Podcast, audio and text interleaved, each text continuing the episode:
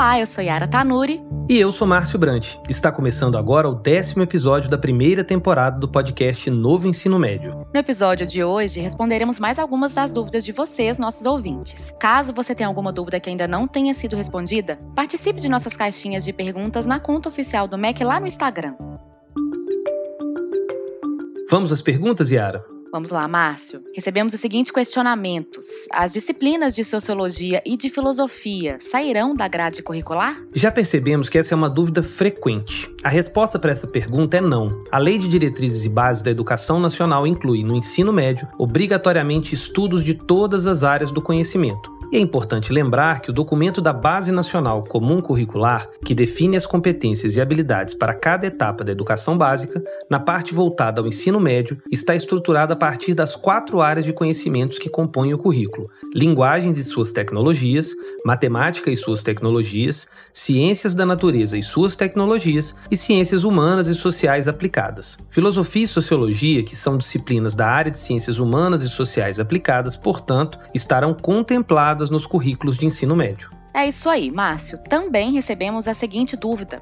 Como não se perder do objeto de estudo da sua disciplina? Muito bem, Ara. A BNCC mobiliza conhecimentos de todos os componentes curriculares em suas competências e habilidades. Embora o documento esteja estruturado a partir das áreas de conhecimento, os professores reconhecem e definem os objetos de estudo que estarão contemplados nas temáticas trabalhadas em suas disciplinas.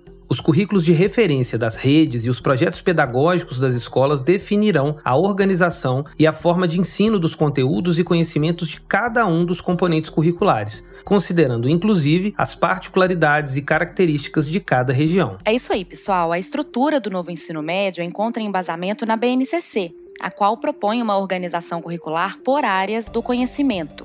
Essa organização não implica, em nenhuma medida, na retirada de componentes curriculares, pelo contrário, trata do fortalecimento das relações entre os componentes e sua contextualização. Yara, essa nova estrutura do ensino médio, além de ratificar a organização por áreas de conhecimento, prevê a oferta de variados itinerários formativos, seja para o aprofundamento acadêmico em uma ou mais áreas do conhecimento, seja para a formação técnica e profissional. Essa estrutura adota flexibilidade como princípio de organização curricular, o que permite a construção de currículos e propostas pedagógicas que atendem mais adequadamente às especificidades locais e à multiplicidade de interesse dos estudantes, estimulando o exercício do protagonismo juvenil e fortalecendo o desenvolvimento de seus projetos de vida. Márcio, esse episódio está muito bom, mas estamos caminhando para o final.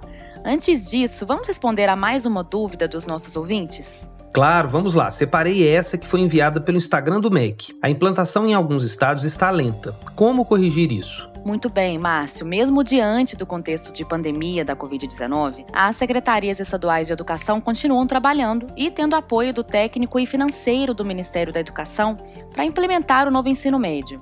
Atualmente, temos todas as unidades federativas com referencial curricular aprovado pelos seus respectivos conselhos estaduais de educação ou em fase final de análise. E é isso aí, pessoal. A previsão é de que tenhamos até o início de 2022 todas as 27 unidades federativas com seus currículos devidamente aprovados. Em setembro, o MEC lançou o programa Itinerários Formativos, que contemplará aproximadamente 13 mil escolas com apoio técnico e financeiro para a implementação de itinerários do novo ensino médio. O MEC também está ofertando cursos de formação continuada para os profissionais da educação, além de diversas formações por meio do segundo ciclo de coordenação nacional, que é destinado às equipes técnicas das 27 secretarias de educação. Outra importante ação do MEC é a contratação de consultores especialistas para apoiar as equipes técnicas das secretarias na implementação do novo ensino médio. Então é isso, pessoal. Este foi o décimo episódio do podcast Novo Ensino Médio. Não deixe de enviar sua dúvida por meio do Instagram oficial do Ministério da Educação. Nós esperamos por vocês no próximo episódio.